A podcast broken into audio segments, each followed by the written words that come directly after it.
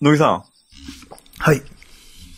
ごめんね、飲み物飲んだタイミングで。こっちが悪い。毎回、毎回そうなんだけど。なんかこのタイミングで飲んじゃうんだよ。いつもダメなんだよ、ここで飲んじゃ。なんかこの、始めますって言うと飲んじゃうんだよね。なんなんだよ。あじゃあ、はい。えーっと、あじゃあ僭越ながら。んえー丸書いて、お豆が二つ、おむすび一つ、あっという間に、さなんでしょえ、えーと、あのもう、驚いてる顔しか出てこないですけど。なんかキャラクターかう。さあ、30代後半以上ぐらいのリスナーの皆さん、記憶の何かを引きずり出してください。いや、もうなんか、絶望してるアスキーアートしか出てこないんだけど。違うのか ?30 代。うん。な、なんすか？これはですね、うん。皆さんわかりましたか？あっという間に星のカービィですね。え、そうだっけ？そうだよ。何でも吸い込むです。はいはいはい。懐かしいです。CM 覚えてませんか？僕はもう覚えてますよ。いや、全然。男の子がこの歌を歌いながらカービィの絵を描いて、うん。その出来上がったカービィに吸い込まれて飛ばされるっていう CM です。ああ、そんなんだった気がするな、そういえば。うん。最近さ、うん。まあうちの子が、まあポケモンをはじめとし、うんあの、任天堂のゲームをね、結構やり始めて、はいはいはい。まあゲーム実況を見てなんだけどさ、うん。星のカービィとかね、あの、うん。星のカービィじゃないか、カービィの新しいやつ？うん。のゲーム実況を見たりとか、あの、ゼルダの伝説やったりとかですね、うん。して結構任天堂にお世話になってるんですよ。なるほど。それで、やっぱ、カービィ見てたり、ゼルダ見てたりすると、僕らの世代ぐらいから出てきたじゃないですか。小学校ぐらいの時に。うん。だからね、その時のね、CM をね、なんか思い出すんですよ。いや結構根強く記憶にこびりついている。そうそうそうそう。うんで、YouTube にやっぱあるんですね、これが。昔の CM ってやつがまあありま。すよね。うん。うん。あの、ゼルダの伝説とか覚えてない？ゼルダは覚えてないな夢を見る島ってやつ。変な人形が踊ってるような。ああ、わかんねえなうん。それでね、結構 CM 見て、ね、子供も一緒に見てさ、うん昔はなんでこんな変な CM ばっかりなんだとか言って。ああ、まあ、そう思うかもな。うんうん結構変なのあるからね、なんか、カービィちゃん、カービィちゃんつってなんか変な外国人が二人なんかマラソンしてんのとか、覚えてない？いや、覚えてないけど、今の CM よりシュールだったかもね。当時の方が。そうそう、ちょっとシュールな感じはあったね。うん。いや、全然覚えてないよ。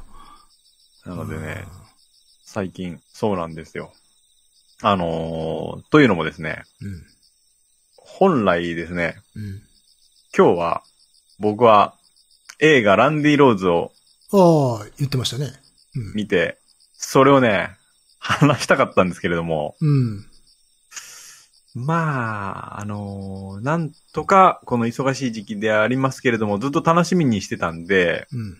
なんとか仕事区切りをつけて、今日は仕事終わったらちょっと夜行っていいかいって奥さんに言って、許可をもらったその日の朝にうん。子供が発熱しましあて、あ、まあ、恒例と言いますか、なんていうのか。なんだー、これはもうダメだと思って、うん。うん。でもさ、その日すぐに、あの、病院連れて行ったらうん陽性でした。あ、マジか。はい。それはそれは。で、子供は、あの、まあ、ばーっと2日間高熱出て、うん。収まったけど、まあ家出れないんで全員、全員自宅待機ですね。うん。なるほど。なので僕もずーっと家ですよ。もそっかそっか。濃厚接触者。う。はい。それで今、何日目だ ?5 日目うんぐらいかな。まあ、上の子以外は発症してないですけど、今、今んとこね。うん。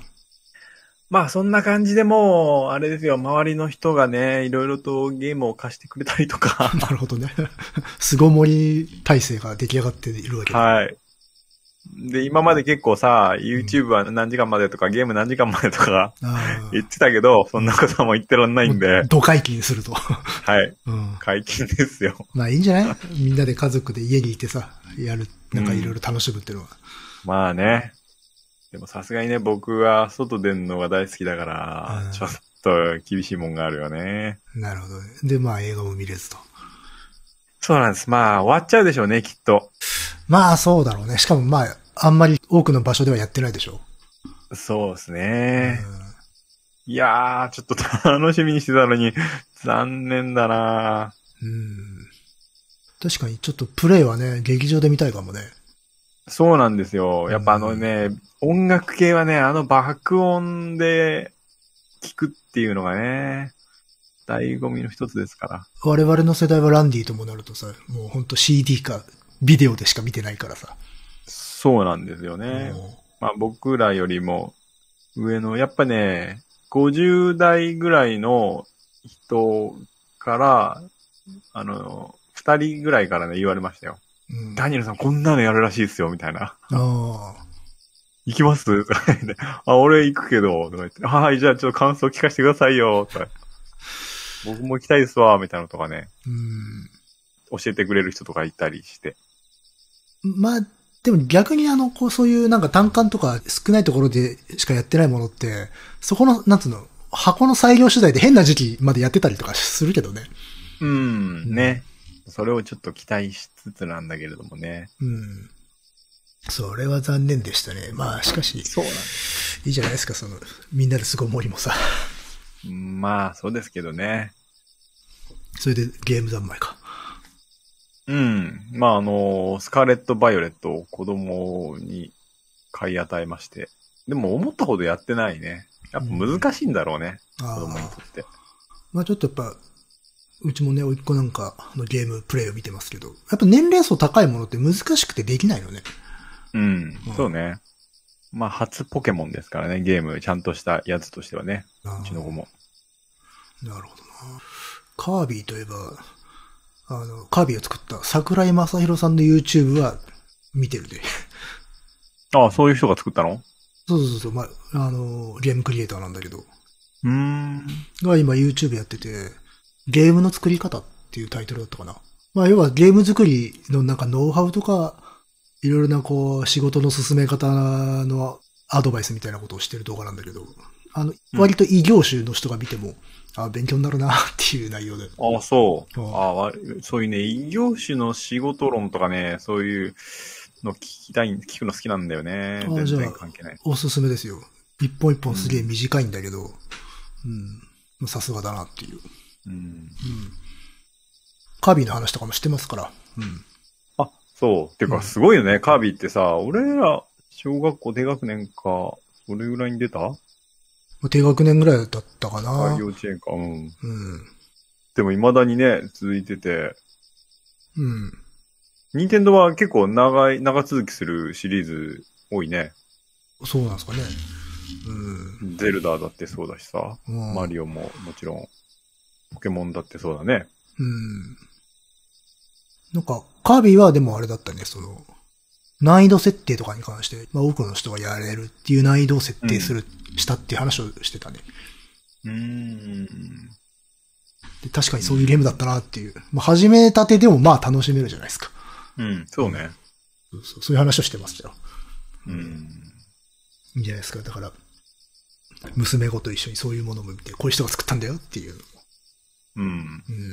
で、まだその作った人とか、いわゆる中の人系のどこまで教えるか、どこまで話すかっていうのはまだちょっと、うん、悩んでるね。その、わいわゆるこのファンタジーっていうか、うん。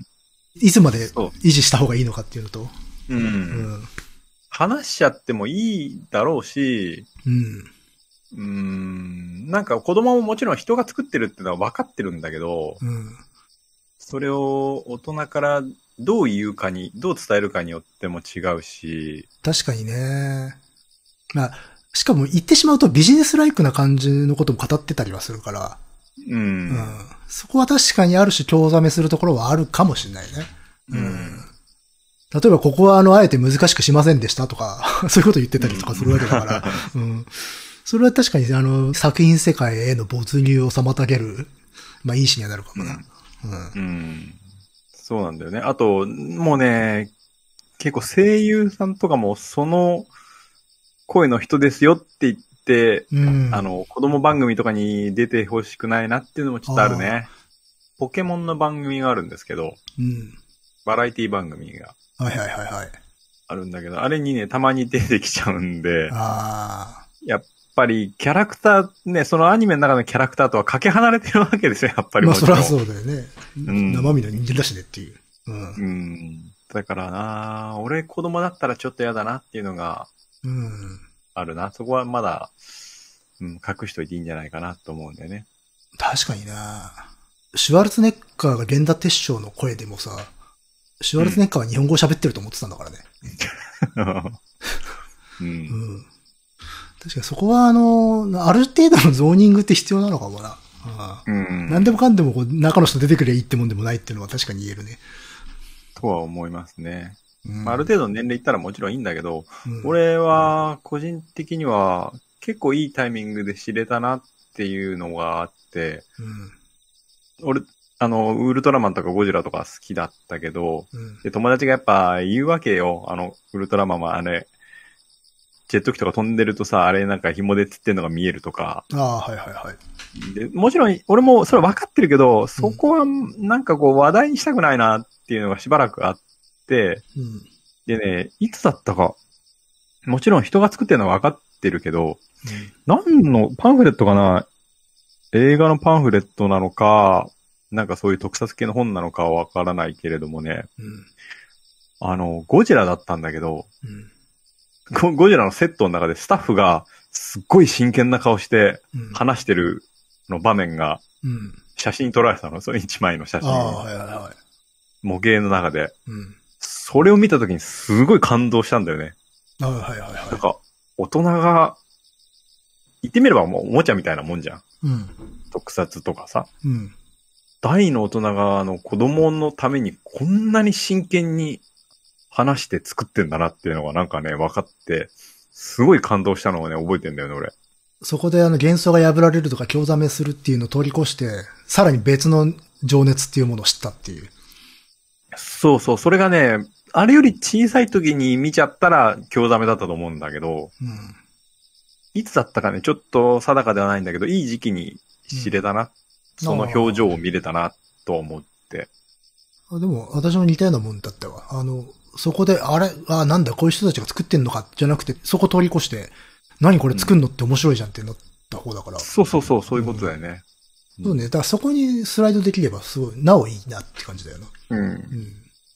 うん。だからこう、あんまりね、小さい時から全部知っちゃうのうん。どうなんだろうなっていうのは思う。ファンタジーを見せられたもので広げておいてから、うん。もう最大限まで広げて、そこをちょっと通り過ぎた時に見るのがいいんじゃないかなと思うんだよね。ああ、まあ、そこをこう、見定めるのは難しいかもね。私なんかもほら、自然とさ、そうなってたから、うんうんそこをこう、す外側から見てて判断できるのかっていうとかなり難しそうだなって気がするね。うん。うん。そうなんだよね。難しい。そこをいつもそういうのは考えるね。ああやっぱしそのイリュージョン作り出すのは人間だったんだっていうのは新たな感動にもなるし。うん。まあそこまでいければいいよね。そうね。うん。そこはだから本当状況、運が良かったっていうことなのかな。うん。そうね。運次第って感じだな、そこは。そうね。でも、まあ大嘘は楽しいですよ。本当に。そうですね。うん。まあ、その嘘がより真実に近ければいいとは、うん。綺麗事のように思ってますけど。まあまあまあまあ、そこはね、うんバランスですけど。あ、そうそう。うん。アニメポケットモンスターですけれども。うん。なんか、あのー、続投かみたいなのが流れてたんで、サトシ続投っていうトレンドは見ましたよ。続投かみたいな、そこの情報は、と思って見てたら、あの、テレ東の社長かなんかが、サトシの冒険はまだまだ続きますってうん。発言をしたとああ。いうことがきっかけのようで、ね、ちょっとまだ僕は安心できないなうん。と思ってまあまあまあ。確かに、ある意味での冒険かもしれないですね、それは。うん、うんそうそうそう。それに、あの、テレビ番組終わりの方になると、視聴者を話さないように、あの、まだまだ続きますとか言うじゃん。とか言うし、まああとね、ジャンプの打ち切り漫画でね、俺たちの旅はまだまだ続くっていうね、最終回ってのはいくらもあるわけだから。そうそうそうそうそう。だからちょっとまだな、油断できないなっていう感じですね。サトシ石段駆け上って終わりっていう感じかな、じゃあ。打ち切りってわけじゃないけどね。うん、そう、打ち切りはないと思うんだけどね。うんまだちょっと怖いですね。なるほどね。まあじゃあ正式決定じゃないんだ。うん、そうそうそう。うん正式に、例えば来シーズンやりますとかいうアナウンスがあったわけではないなるほどね感じですね。。あ、そう。あなんかトレンドの文字だけ見しか見てないので、あ、あ結局続くんだと思っちゃったけど。なるほどね。うん。ってな感じですか？あ、そうですね。そういえば、そういえば始めましょう。カイさんの休日なんですよ、これは。そうですよ。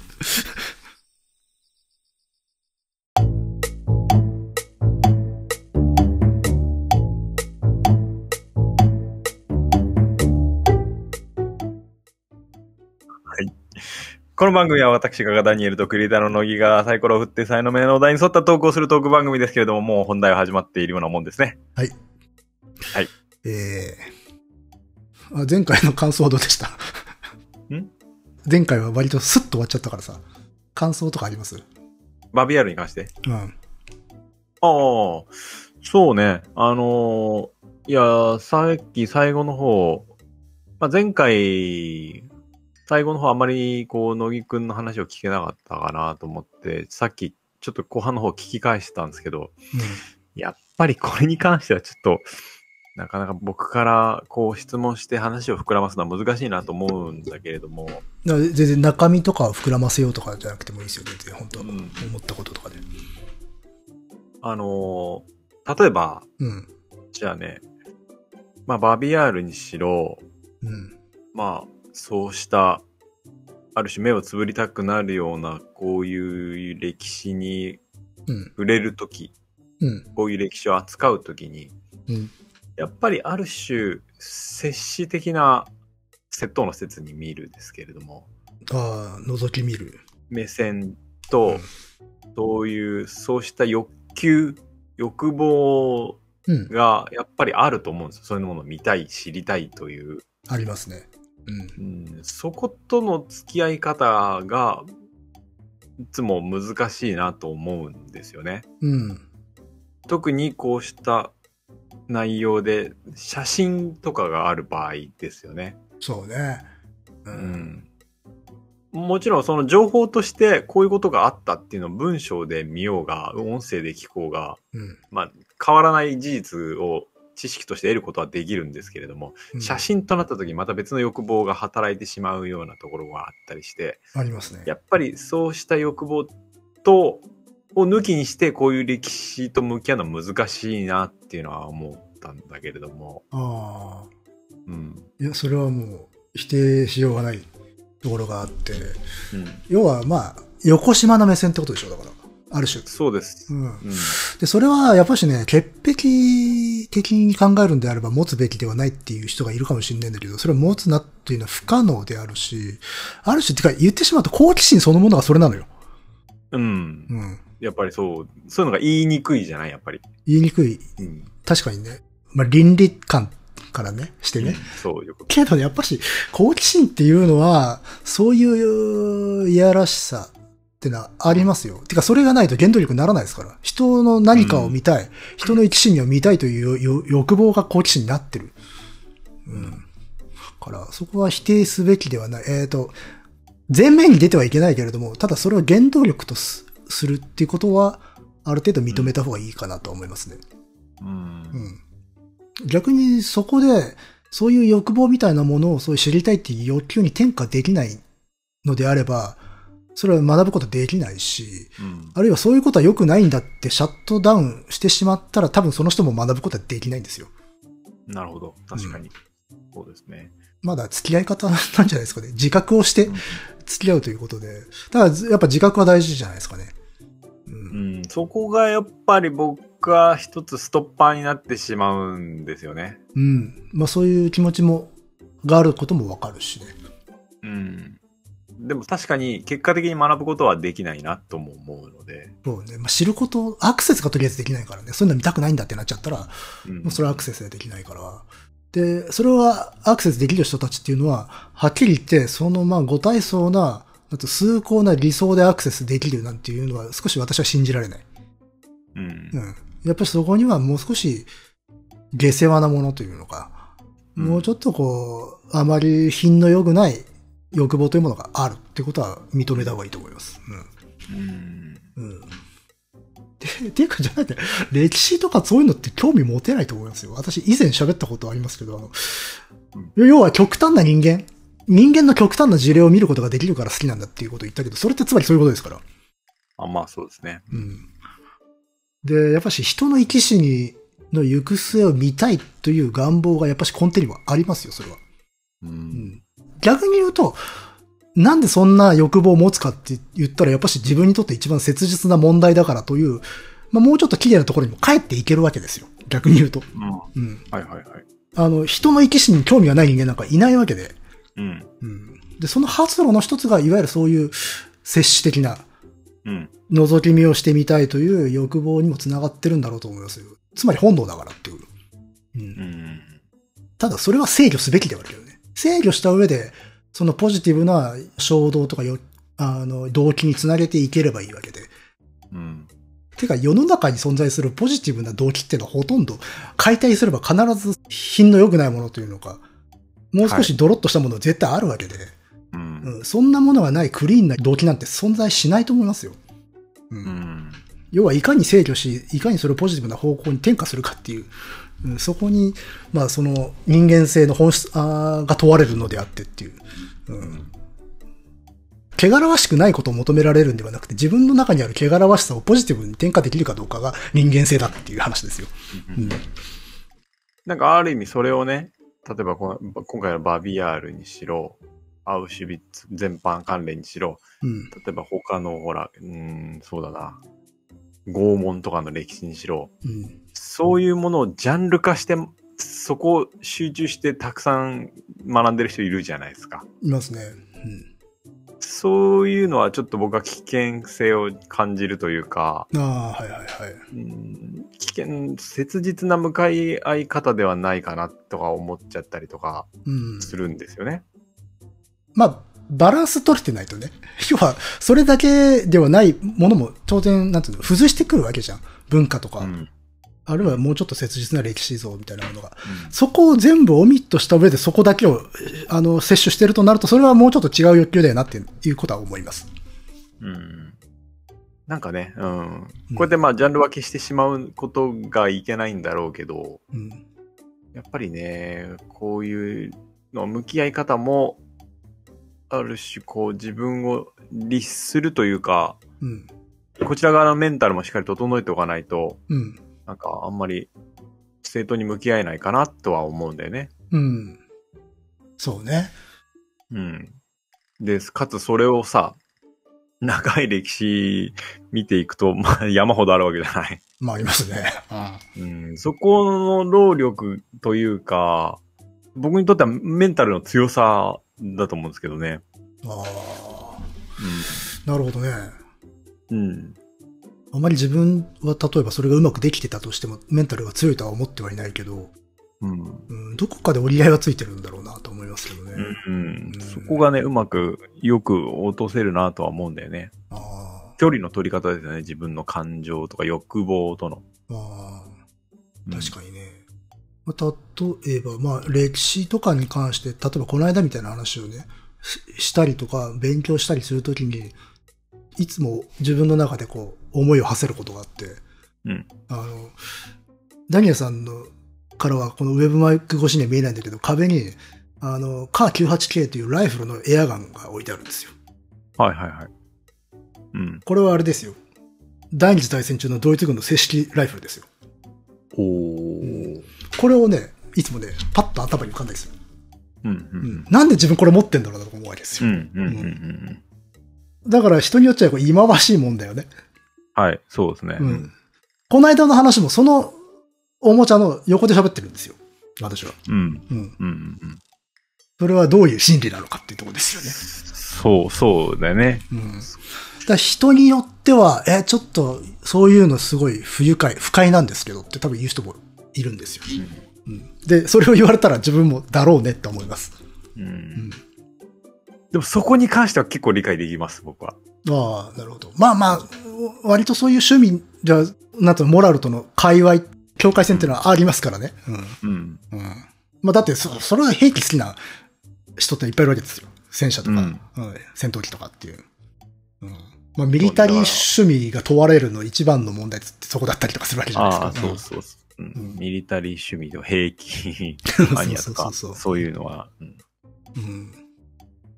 だからそういうのも嫌なんだ、受け付けないんだっていう人からするともう理解ができない心境、うん心象だとは思うんですよ、それは。うん。うん。でもやっぱし思い浮かべるんですよ。なんでこれ持ってんだろうって思いながら喋ってるんですよ、やっぱ。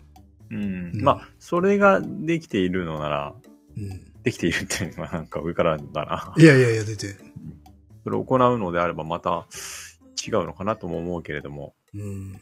あまりそういう感情というか、うんそういう欲望と向き合わずに、あ、の、摂取してる人もたくさんいるじゃないですか。まあ、いるとは思いますね。うんだそこの欲望をもうちょっと自分の欲望と解体して、うん。うん、向き合う必要はあるというか、そうせざるを得ないとは思うんだけどね。うん。なんかこう、そういう趣味を持っていたら。まあね。うん。まあでも逆にその小骨が突き刺さるというか、何か引っかかるものがあってなお好きでいるっていうことの方が、趣味としては健全だなと思うんですよ。うん。うん。あの、なんていうの、健全というか、少しこれを疑うっていうものを、因子を少し残した状態で何かを好きであり続ける方ことの方が、好きに対する誠実さってのを担保できるんですよ。はいはいはい。うん。あの、本当に無軌道というか、いや、とにかくこれが好きなんだからもう他に何も思えないんだっていうのは愛情だとは思わない、それは。うん。ううんん。自分の好きを疑う、常に疑えてしまうんだっていう状況の、においてこそ初めてそのものに向き合えるっていうのがあるので、うんうん。だから無邪気に何か好きだっていうことはね、あ私は健康だとは思ってないです、そもそも。なるほどね。ああその検証要素対立軸みたいなのがあってこそ、初めてこう優勢が、うん。うん、生まれる。し、あとは、自分がなぜ好きなのかって問うことにもなるじゃん、それって。はいはいはい。うん。あればね。ないと、もうそれ問わないじゃん。うん。うん。そうするとね、なんていうのかね、これちょっとまた話の軸がスライドするんだけど、趣味論みたいな話になるんだけど、うん。趣味を自己統一化しなくて済むんですよ、それ。うんうんうんあの、これが好きな自分っていうのがアイデンティティになってしまうし状態ってあるじゃないですか。うん。はいはい。うん。あれ、割と個人的には危険だと思ってる方なんですよ。うん別にそれはそういう生き方するなと他人に強要してるんじゃなくて、自分自身はそういう生き方すると危ないと思ってる。はいはいはい。だから、いつでも、まあ、言ってしまうと、客体化できる。その好きな世界というのは自分の内面化されたものではないんだと。そこの外側に自分はいて、好きな時にそこに入っていくんだっていう、ある種いつでもお客さんだっていう気持ちじゃないと、あのーある種安全にそれを楽しめないっていうところがあって。う んはいはいはい。だから、好きなものに対して一定の疑問点というのか、一定の自分がこう、踏みとどまる何かみたいなものは残しておいた方がいいんじゃないかなと思ってる。それがさっき言ったような世界だったりとかするわけですよ。はいはいはいうん自分の趣味の中でも少し品性を疑ってしまう部分があるっていうんん。そうそうそう。まあ、これはね、割と持論なんだよね。その趣味というものは人目を忍んでやった方が楽しいっていうのがあるんですよ。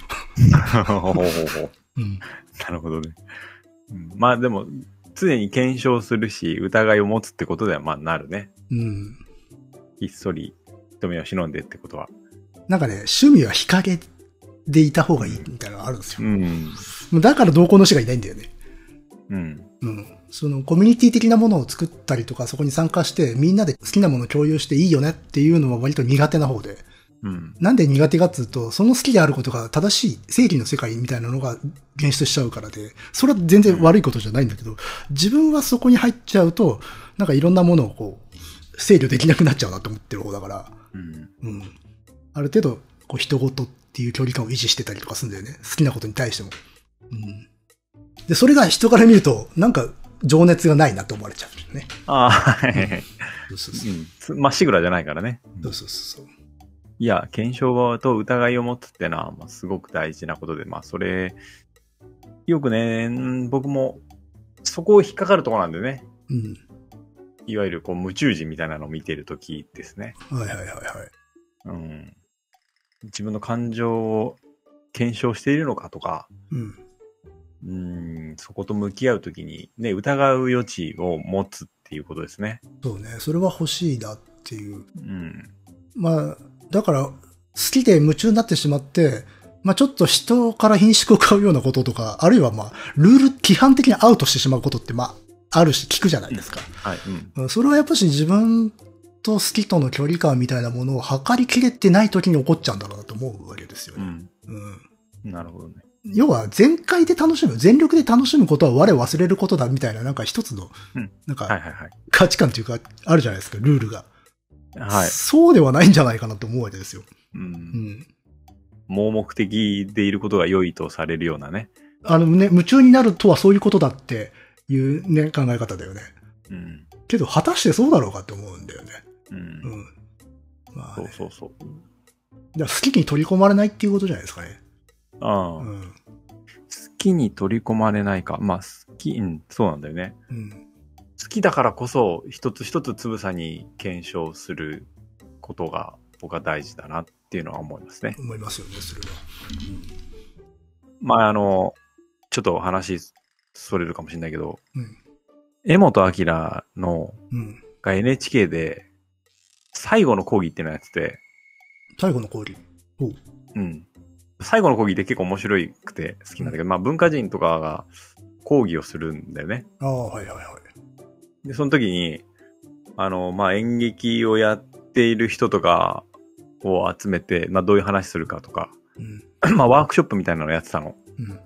そのテレビ番組の中で。うん。で、あの、若い人たちに、まあいろいろ、いろいろなことやるんだけれども、あの、じゃあ君、これ、なんだったっけな？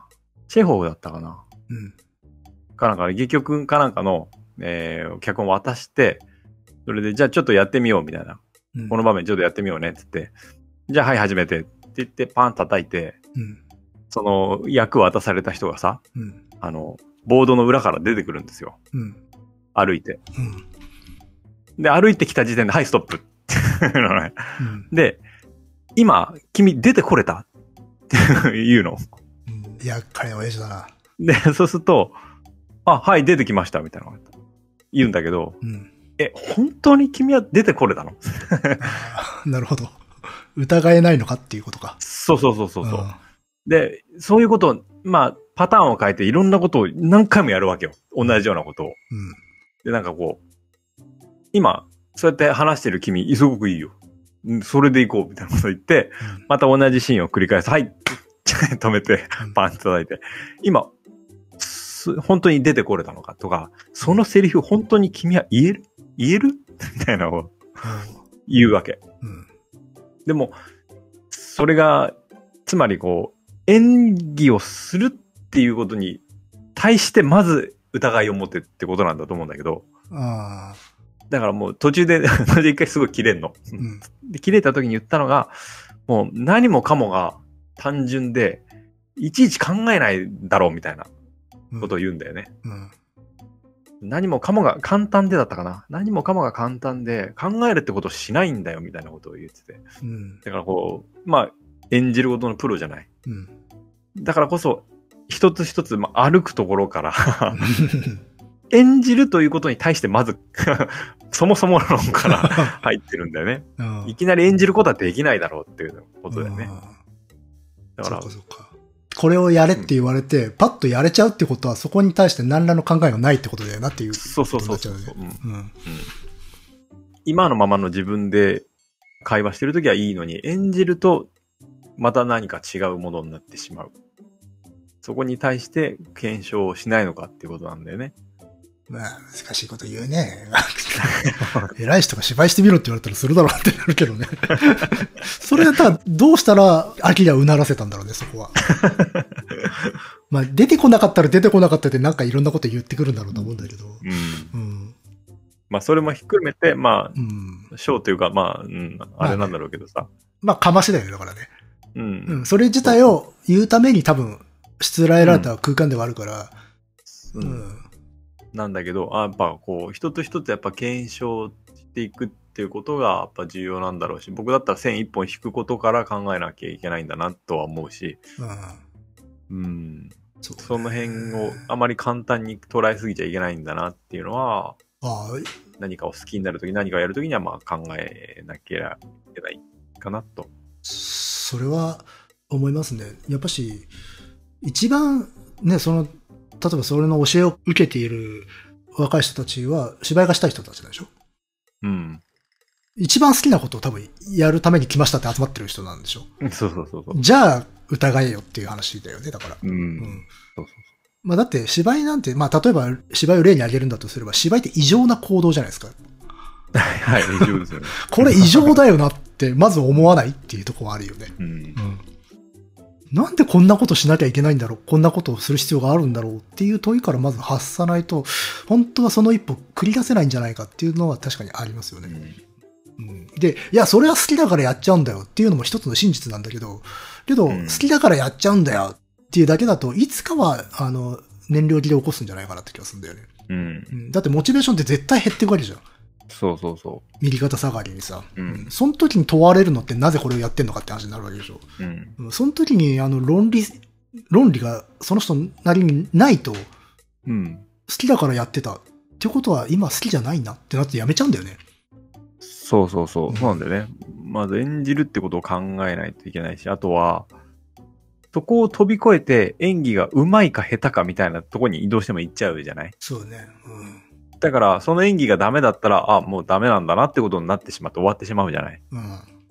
そこじゃなくて、もっと足元からうん見ていかないと、うん、真の力にはなり得ないんだなっていうことだよね。かもしれないね。うん。だこれってすごいなんかまあ、なんていうのか、無味乾燥だというか、悲しい話だけど、好きなことをやるときに好きじゃなくなった時のこと考えた方がいいかもなと思うよね。うん。あの、へ、すごい矛盾した言葉なんだけど、好きじゃなくなった時に好きでいられる方法。うんうんで、絶対その好きじゃいられなくなる時って来るんだよね。うん。うん。うん、その時に好きじゃなくなったら、そのままやめてしまえば、ほら、本当に好きじゃなくなってるわけなんだけど、それでもなおっていう時に好きじゃなくなった後に残る何かっていうのがあったりとかするわけでしょ。うん。で、多分、続けてる人ってそこ絶対通り越してんだよね。そうそうね。ずっと好きでいる人は、よほど運がいいか、よほど幸せな人なんであってっていう。うんう。ん。っていうのはあるありますよね、多分ね。うん。だその何かを残すためには、やっぱし、常に疑って何か、自分がやってることって本当に正しいのか、まあ正しいというか、意義はあるのだろうかという、ある種半信半疑な状態の方がその何かというのは残せそうな気はするんですけどね。うん。うん。うん。まあ別にいいんですよ。あの好きじゃなくなったらやめて。いいんですけど、別に誰から強要されてるわけでもないからっていう。うんうんまあまあまあ。まあよくほら、なんか好きなものがなきゃいけないとか趣味がなきゃいけないみたいな、ね、思い込みって蔓延してるじゃないですか。うんうんうん。でも、そういう価値観っていうのは、好きを適切に疑わないからこそ生まれる考え方だと思うんですよね。うん。うん。ほうほうほう。うん。だってそんな自動的なわけないじゃないですかって話だし。ううんん。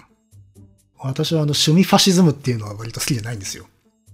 何趣味ファシズムって？みんな趣味を持つべきだっていう考え方。ああ、ああ、そういうことね。うん 別になくていいじゃないかって。でもないっていうか、そのないという状態もまた相対的なものであって、実は本人も他人も気づいてないけれど、その人は何か、あの、まあ、ルーティンの中に、何かこう、光るもの持ってたりとかするときもあるわけじゃないですか。本当に誰も気づかないような些細なところにね。うん。うん。別にいいんですよ。あの、横断歩道を渡るときに、あの、縦線だけ踏んでるとか、そういうことでもいいわけですよ。う。うんん。ね、別にあの、胸張ってこれが趣味ですと言えるようなものじゃなくたっていいわけですよ、全然。うん。うん。まあ、とはいえ、それを私が言う、言って、なんか説得力があるかというと、ないんですよね。まあそうですね。うん。なんかね、たくさん好きなことがある人からだと、うん。なんでって思っちゃうんだろうね。うん。でもそこに自分の好きに対してちゃんと検証があれば、うんそういうことにはならないんだなっていうのは思うし。うんうん。いや、ほら、結構さ、無趣味なんだけどどうしたらいいですかって言われることが多かったんですよ。あ、はいはい。これまで。結うん。構割と言われることが多くて。その度に、いや、別にいいんじゃないですかねって言ってたんだけど、うん。そうするとなんかこう、ある種諦められたというか切り捨てられたように聞こえてしまうところもあったと思うんだけど、うん。割と本音でそう思ってるんですよね。別に、うんなんか無理に探すもんでもないしさっていう。うんそうね。とは思うけどね。うん。まあ、ただそうは言っても、いや、そうは言ったってあんた。と言われたらもうそれはもう、あの、返す言葉はないし、説得はできないはい。んですけどね。うん。まあそういう人には、まあ、カエサルの休日をお勧めしていただいて。そうですね。ポッドキャストいいですよ、つって。そう。とはいえ、とはいえですよ。私もそんなポッドキャスト聞いてないからね。まあこれを聞いてる人は、まあこれを聞いてるって時点でこれが趣味でまあすから。趣味とね。うん。ありがとうございます。ありがとうございます。しかもね、趣味の話をしてるしね。はい。うん。そうですね。そうね。まあこれも前も言ったけどさ、なんかとりあえず、もやもやしてるなら、喋れればいいんじゃないって思いますよね。喋ってなんか垂れ流せばいいんじゃないって思いますよね。いや、ファシズムにつながりますよ、それは。そそうっすか？はいいやいや、これ、これ相当なあれですよ。あの、少数勢力ですよ、ここは。う んポッドキャストファシズムです。いやいやいや。ファシズムと名乗れるほどね、規模であれば全然いいですけどっていう。でもまあ、増えてはいるのかい？やってる人は。そんなことはないのかい？聞く人は増えないけど、やる人は増えてるみたいな感じ？ああ、やる人、まあ、なんつうんですかね。ちょっとやってみようかなっていう税は、まあ数えなくていいんじゃないですか、それは。あ、そうなんですか。うん。数えなくていいです、それは。そすそれはあの発展の、あの、規模には入ってないんですね。入ってない、入ってない。入ってないですかそこに入れない。あるですね。俺そういうの入れない。入れないね。まあやっぱ聞く人だよね。そうそうそう。うん。意味ないもん。だよなだってそういう人カエサルにつかないから。まあ、それはね。私はだって知り合いにポッドキャスト聞いてる人いないですもん。僕もいないですね。うん。あ、僕のパートナーと、高校の同級生ぐらいですね。まあそうですね。まあそれはね、あの、身内だからってのありますよね。そうです。うんそうです。でも、まあ合わないですね。うん。そうね。これに関しては完全に謝ったなとは思うけど、うん。なんかいつか来るんだろうなと思ってた。始めた時ね。あすぐ来ないけど、5、6年したらもっと来んだろうなと思って。あ、流行るだろうなって。うんそうそうそう。もうちょっと流行るだろうな。アメリカでは盛んだしなっていう。そうそうそうそうそうそうそう、アメリカでは盛んらしいぜってのを聞いて、うん。結構、アメリカでは結構、ポッドキャスターって金稼いでるらしいぜって。うん。まあね。やっぱその媒体っていうかメディアの成熟って、特に好きじゃない人もアクセスするっていうのが一つの到達じゃないですか。だからあの、YouTube 好きなんですけどって言ってる人なんかいないわけよ。そうですね。うん。けど、ポッドキャスト聞いてる人ってのは、ポッドキャストが好きなのよね。うん。うん。だからやっぱ好きな人だけが聞いてるものっていうのは、当然、まあそれはありがたい、うん。素晴らしいことだけれども、それ以上の広がりはないんだよ。うんそうですね。ポッドキャスト好きな人はね。うん。ただ、良し悪しで、やっぱりこう、さっき言った、好きでもないけれども、アクセスする人がいるっていうのは、それつまりインフラになってるからしてる。アクセスしてる。で、インフラになると当然のことながら、あの、固有の文化性は失われるんだよね。ああ、そう、それはそうかもしれない、ね。その媒体だからこそ育まれる何かみたいなものが、まあ若干薄まるっていうところはあって、ももちろん YouTube とかにそれがないわけじゃないんで、YouTube の文化って確実にあるんだけれども、ただそれは、あの、もうちょっとこう、緩いものだから、あの、外部の人たちはアクセスしやすい、参入しやすいっていうものだけど、それが濃ゆい方が、まあ、文化としては面白かったりとかするっていう。うん。そこの良し悪しだよね、本当ね。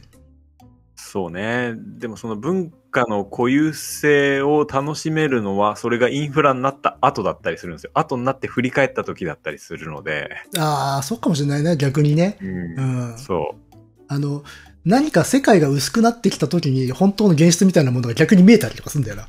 そうそうそう。あの、そのコアが出してるエキスが逆にそのコアを目くらましし、隠しちゃうところがあるんだよね。もやもやしちゃってて。そうなんですよね。けど、うんインフラ化して、ある種薄くなって透明性が高くなった時に、あ、そういえばあれが、あれがコアなんだよなっていうのが見えてきたりとかするっていうのは 確かにあんだよな。うん。あの時は良かったってことになるんですよ、どんで。確かにそうなんですよな。ね。まあそういうことは確かにありますよね。はい。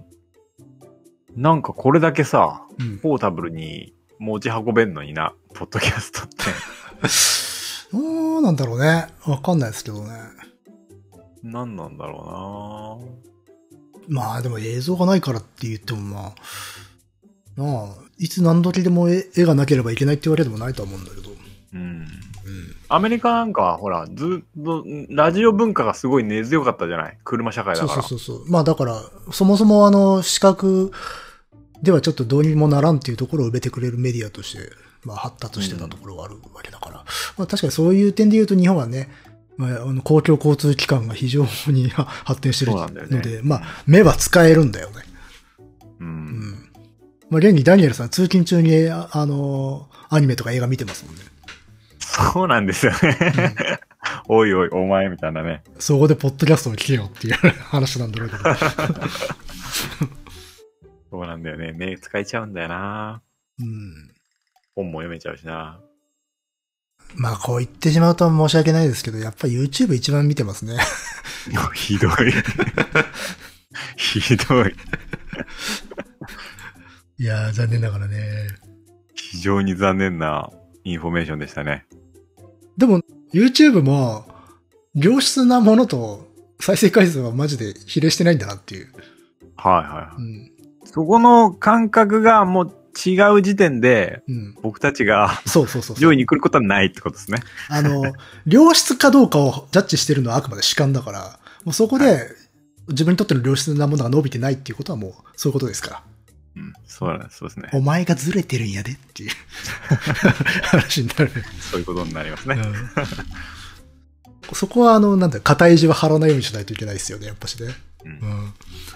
そうですね。まあ、とか、なんとか偉そうなこと言ってますが、私は未だにあの、ポッドキャストやってる意識ないんですよ。おうほうほう。うん。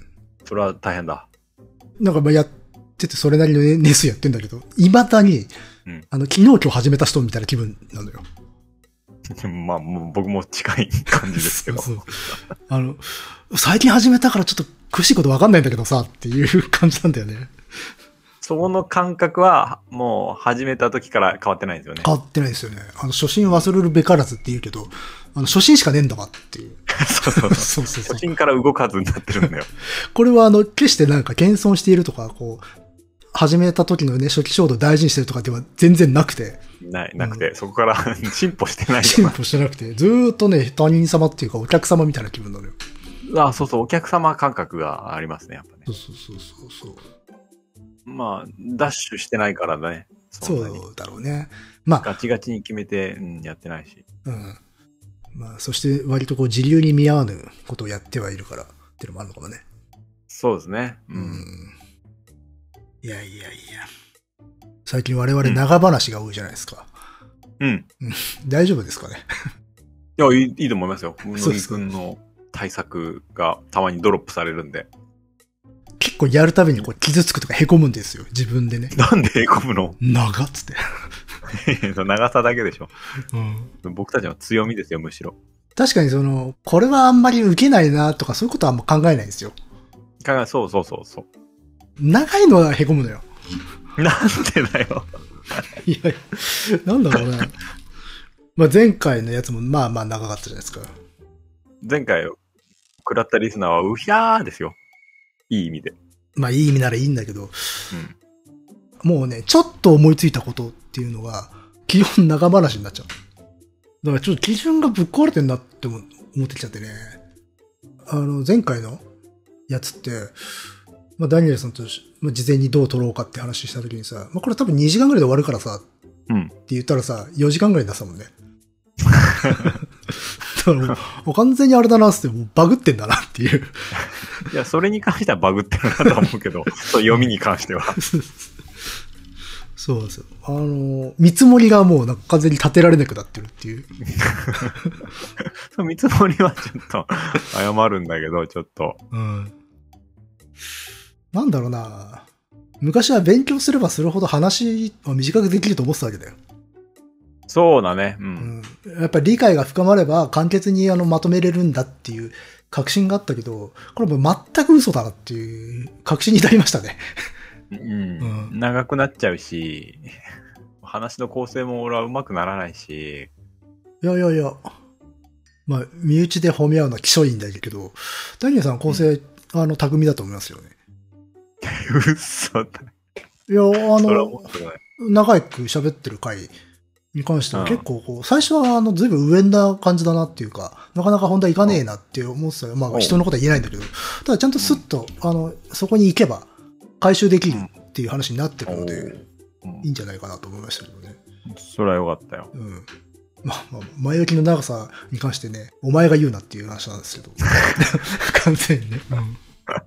枕が長い。そうなんですよ。小三治の落語みたいになってるんですよ。本当に。枕だけで終わるっていう。いやー、でもなんかなうん。切れないんですよね、どうしてもね。うん。うん。そうなりますよ。うん。まあ、そういう意味では、希少なね、存在になれればいいですけどね。あいつらだけは長い話をするなっていう。うん。それに耐えて聞いている皆さんも貴重なんですよ。素晴らしいうん。根性の持ち主だと思いますよ。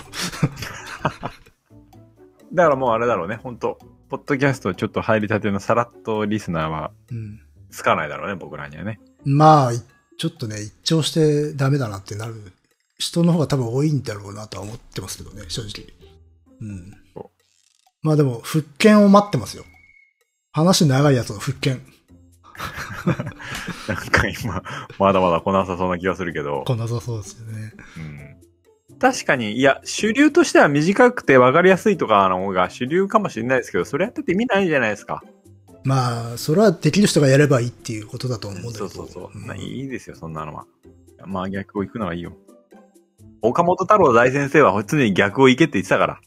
それでも逆張り炎上芸人みたいになっちゃうじゃないですか。あ、それとはまたちょっと違うな。ほら、太郎先生が言ってたのはもうちょっと挙手的な逆張りだと思いますよ。うん。うん。あの、逆張りっていうのは相対的な距離感じゃないですか。要は、うん。今これがメインだっていうことはその反対側に行こうって常に相対性だっていううん、相手があるっていう。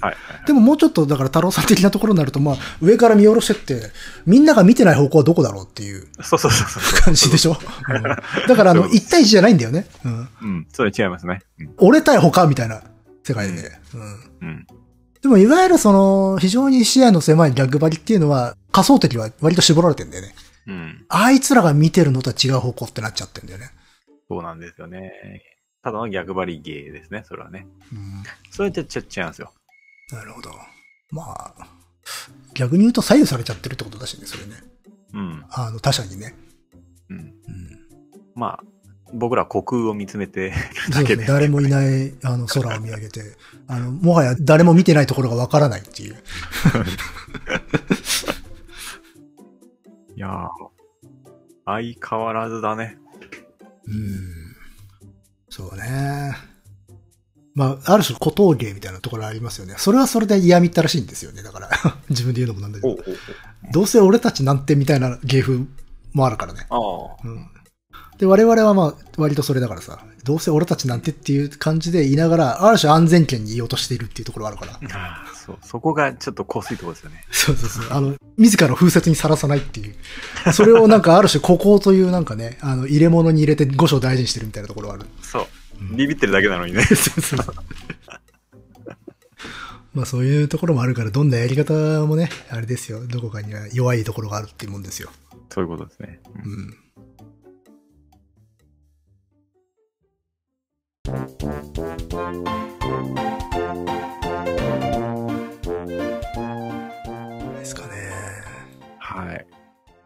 まあ、久しぶりの感じになりましたね。そうですね。え雑談会ですね。完全なる。えスーパー雑談。はい。いやいやいや。まあ、タイトルを考えるのも 大変な回ですね。もう超雑談じゃないですかね。うん、超雑談ですね。結構タイトル考えるのは好きですけどね。あ、そうん。あの、ポッドキャストと。私、あの、タイトル決めるの割と苦手な方なのよ。う。おうおううん。苦手なんだけど、こういうののタイトルつけるのは楽しいかな。別にうまくできてるとは思ってるわけじゃないんだけど、うん。うん。あの、適度な距離感があるからじゃないですか。やっぱし。うんそうね。僕も絵のタイトル決めるの苦手だしな。あれって別の才能だよね。そのもの作る。あれ別の才能ですね、あれうん本当に。そうなんだよ。だからすごくいいものを作れる人がいいタイトルつけられるかって、それとまた違うんだよなって思う。うん。だからいいタイトルつけてくれる人がいるんだったらつけてもらいたいぐらいだよね。本当本当うんやってもらいたいね。ううんん。そうだよ。まあ、コピーライターみたいなことになっちゃうのかな、それ。うん。コピーライターもまたちょっと違うっちゃうなっても。まあ、コピーライターはあれか、その物事の価値を表すというよりかは、そこに多くの人にアクセスさせようと、だから外、う反対側に向いてんだよな。うん。目はね反対にですねうん、商品とかの内容とは。あまた違う才能ですね。あ、なるほど。うん、違う媒体ですね。確かに。もののけ姫のタイトルが生きろだと意味わかんないもんね。何を言ってんだお前はってなるし。あれはまあやっぱ、あの、外側に向いてるから生きろっていうのはまあ、名目だっていう話になってるわけだからね。うん。まあわかんないですけど、コピーライティングの世界でどういう評価なのか知らないですけど。うん。あ。あとあれだね、あの、割と長尺のポッドキャストになると、私目次書くじゃないですか。おうあれ意外と好きなんですよ。あ、そあれ書くの。う。いやー、すごいね、それ。俺絶対苦手だな。ね、あの、多分見るものうんざりとささせる目次なんですけど、あれわざともう細かくしてるから、とんでもない数になるんだけどさ。うん。うん。やはり一応断っとくとあれですからね、あれ、飛びやすいように ですからね。うん。はい。あれパッと見たらね、もう変質強化っていうようなうん。数になってんのは、やばいですよねすごい細かくあのチャプターを分けるために切ってる。うん。うん。でもそれに何がしかのタイトルつけるのは割と密かな趣味で、おそらく誰からも注目されていないんだが、実はあれは楽しんで作っていると。おー。うんで、みんな、これで注目するでしょしてほしいですね。あそこの概要って全く見ないもんね。う。見ない。うん。そう。俺も言っちゃったけど。いやいやいや、そう思いますよ。うん。そうか、でもなんか、乃木くんらしいな、そういうとこは。ああ、そうですか。うん。うん。まあまあまあまあ。またね、そういう、割と企画性が高いものもね、たまにやれればいいですけどね。まあしばらくはまたちょっと雑談ベースになると思いますけど。うん。そうっすね。あー、もうちょっと、うん。本来ならな、今回は、ランディローズの話をして、次の週は、大竹新郎の話をしようかなと思ってたんだけどね。それは待ってますよ。うん。しばらくできないですね。大竹新郎はどうなんですか？いけそうにはないって感じ？しばらくは。いや、えっとね、期間的にはいけます。ああ、来年までやってるんで。だからいつか話すと思います。なるほど。いいじゃないですか。うん。うん。なのでまだ、うん。で、ランディロードはちょっと無理っぽいんで、なんか、うーん、しかもこういうのアマプラとかにも来ないんでね。ああ、そうかもね。うん。うん。こういうドキュメンタリーは。うん。なのでちょっと、うん、厳しいかなと思ってますが。うん。ああ、でもあれですね。シェインは、レンタルはできますね。ああ、フォーグスのドキュメンタリー。はい、結構前だよね。何個か前だよね。何個か前ですね。うん。今年やったやつですね。うん。なのでまあ、ね。なんかまあ見れた話、まあ映画界とかもまたやるかもしれませんね。そうですね。結構、割と溜まってるんで、あの、あれが、そうですね。うん、要望が。サイコロですかね、またそれは。お、いいですね。うん。サイコロの音を響かせたいですね、また。うん。じゃあ、まあ今回はこんなとこですかね。そうですね。じゃあ、長いダラダラとした話になってしまいましたけれども、年末にでも聞いていただければなと思います。はい。はい。では、ご意見、ご感想などは、dice.caesar.gmail.com、ほうほう。はい。dice.caesar.gmail.com までお願いします。お願いします。それではまた、さよなら。さよなら。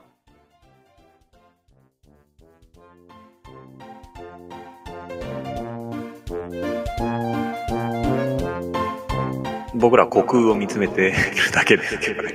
もはや誰も見てないところがわからない。